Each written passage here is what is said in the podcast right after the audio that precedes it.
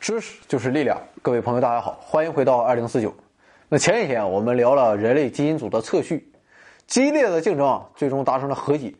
那么人类基因组的获得究竟给了人类哪些重要的启示呢？它又会怎样颠覆我们对自己和生命的认识呢？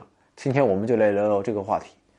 虽然解读基因组引发了一场激烈的争夺战，但是双方还是有共识的，那就是人类基因的数量啊，那绝对是海了的，不知道多到哪里去了。在很早的时候，沃特就已经证实了果蝇体内大约有一万三千五百个基因。另一位生物学家测定啊，秀丽隐杆线虫大约有一点九万个基因。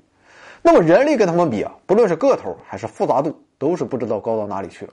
所以啊，凭直觉判断，科学家就有充分的理由相信，编码人类遗传指令的基因要多得多，甚至是几亿都不在话下。啊，当时啊，虽然没有明确的数目，但是科学界普遍认同人类大约有十万个基因。那么，一家生物公司甚至对外宣称啊，他们已经确认了三十万个人类基因的特征，但是结果却让所有人都大跌眼镜。随着文特尔的赛雷拉公司和人类基因组计划之间竞争的结束，人类基因组测序结果也展现在了人类面前。结果显示啊，我们人类的基因组只包含三万到四万个基因，而且随着测序结果的进一步精确，这个数字还在不断缩水。那么最后就剩两万多了。仅比斑马鱼的基因数量多一点点，比老鼠的还要少。那么由此，我们就得到了一个重要的启示，那就是生物的复杂性和编码蛋白质的基因数量之间几乎没有关系。自从上世纪四十年代彼得尔和塔特姆证实基因编码蛋白质之后啊，一个基因编码一种蛋白质的观点基本上就成为了分子生物学的一条真理。但是后来我们知道，人类蛋白质有几十万种，而基因就只有两万多种。显然，这条真理是错误的。那么，事实证明，不论是基因还是蛋白质，都比人们预想的更加多才多艺。那么，为什么单个基因可以控制多种蛋白质的遗传密码呢？这主要取决于基因的结构。那么，在一个基因中，真正携带蛋白质的合成指令的部分叫做外显子，而不携带蛋白质编码信息的部分叫做内含子。在表达蛋白质之前，内含子部分的遗传信息会由于基因剪切从信使 RNA 中移除。那么剩下的外显子拼接在一起，被翻译为氨基酸，氨基酸串联起来就构成了可进一步翻译为蛋白质的遗传密码。由于外显子可以进行多种方式的拼接，那么这种选择性剪辑啊，就使得单个基因可以指定多种蛋白质。虽然有些基因只能表达特定的蛋白质片段，但是这些蛋白质片段又可以以不同的顺序结合，这又在另一个层次上又可以产生更多的酶。啊，即便是翻译完成的蛋白质，在进入细胞后，还可以被进一步加工和修改。那么，以上所有这些构成，都使得蛋白质群或者说蛋白质组呈现出显著的多样性。那么，这比人类基因数量所能使人联想到的蛋白质种类要多得多。那么，人类基因个数少的这一惊人事实啊，还表明垃圾 DNA 啊，也许比过去预想的更重要。垃圾 DNA 啊，在人类基因组中占百分之九十七到百分之九十八的比重。它们不编码蛋白质啊，但是蛋白质的实际数量是很多的。我们知道是啊，一些非编码序列可以产生不同的特定 RNA 细胞信使。那么这就说明这些信使的作用如同开关，可以激活或抑制相应基因的表达，调控基因表达活性高低，甚至是指引剪辑来改变基因编码的蛋白质。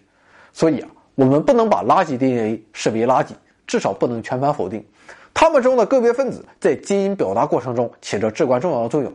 从生理角度来看，它们和基因本身一样重要。那么好，说完了人类基因组给我们的启示啊，我们再拿出来和其他物种进行一下比较啊。正所谓没有比较就没有伤害。一比较，我们就发现人类真正特有的基因少得可怜啊，其中大部分啊都可以从其他物种找到对应的基因。比如说，人类基因组和黑猩猩基因组的相似程度。大约是百分之九十九，与老鼠基因组的相似度大约是百分之九十七点五。为什么会是这样呢？这是因为自然选择这一机制啊，虽然是物种进化的动力，但它却不是为了改变而改变，也不会鼓励自己来产生更多的改变。所以啊，那些效果还不错的基因就会在进化中保全下来。那么在近缘属种中啊，极其相似的遗传密码功能几乎相同，它们会表达极其相似的蛋白质。比如人和猪的胰岛素基因就非常相似，所以啊，猪的胰岛素可以用来治疗人类的糖尿病。那么进化通常不会直接废弃某种基因或者创造全新的基因，所以大多数哺乳动物的基因总数极为相近，也就很容易让我们接受了。不过变化和区别还是存在的。事实上，物种间虽然有大部分基因相似，但是通常发生的事情是，少数基因会随着生物的进化被赋予新的功能。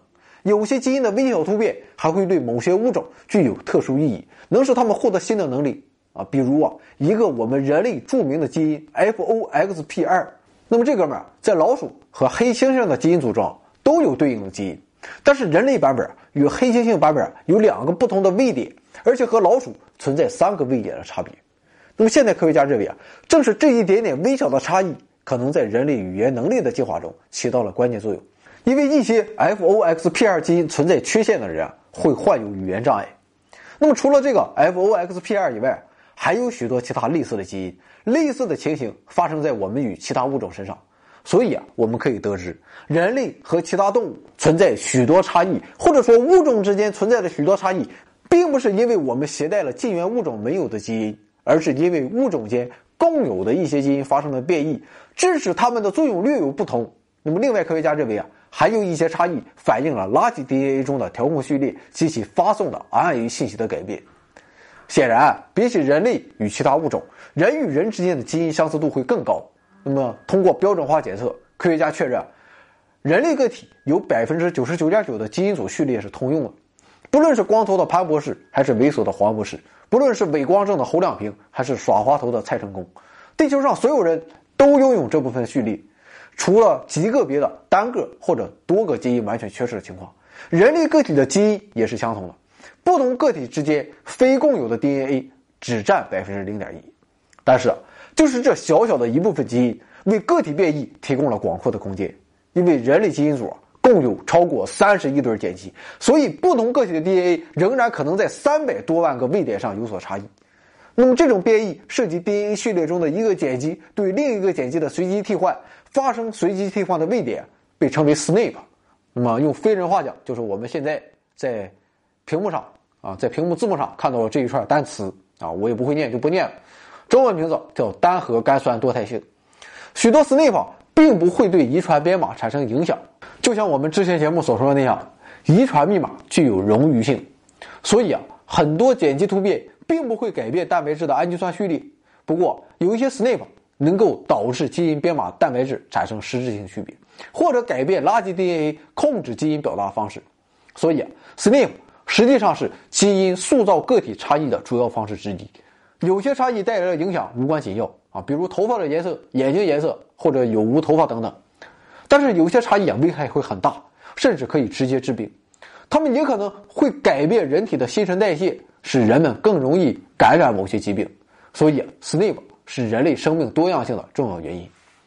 那么前几天我们在聊人类基因组后啊，很多人都问了这样一个问题：说每个人都不一样，怎么可能绘制一个完整的人类基因组出来呢？这是以谁为模板呢？以谁为模板，我们都不服啊！凭什么？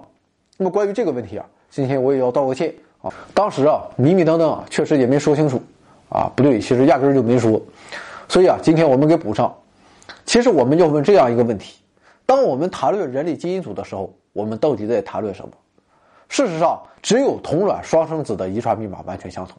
除此之外，每个人的遗传密码都是独一无二的。所以，所谓的人类基因组，在某种意义上说，它并不存在，它只是一个虚构的概念。人类基因组序列提供的是平均意义上的测序结果，所有个体的遗传变异都可以把它当做参考标准。它描述了人类所共有的重要基因在染色体上的位置。以便科学家和医学工作者进一步研究其功能。那么这就意味着，科学家一旦发现可能与某种疾病有关的 SNP，就可以追本溯源，找出发生 SNP 的基因，并揭示其影响。所以一句话总结：遗传变异并不总是源于新的基因，过去的基因也会有新的春天。添加微信号 d i r a c 二零四九，进入群聊大讨论。我们诚邀八方贤士做点微小工作，分享人生经验，提高知识水平，努力改变自己，争取改变世界。有思想的人往往是不合群的，直到他们来到了二零四九。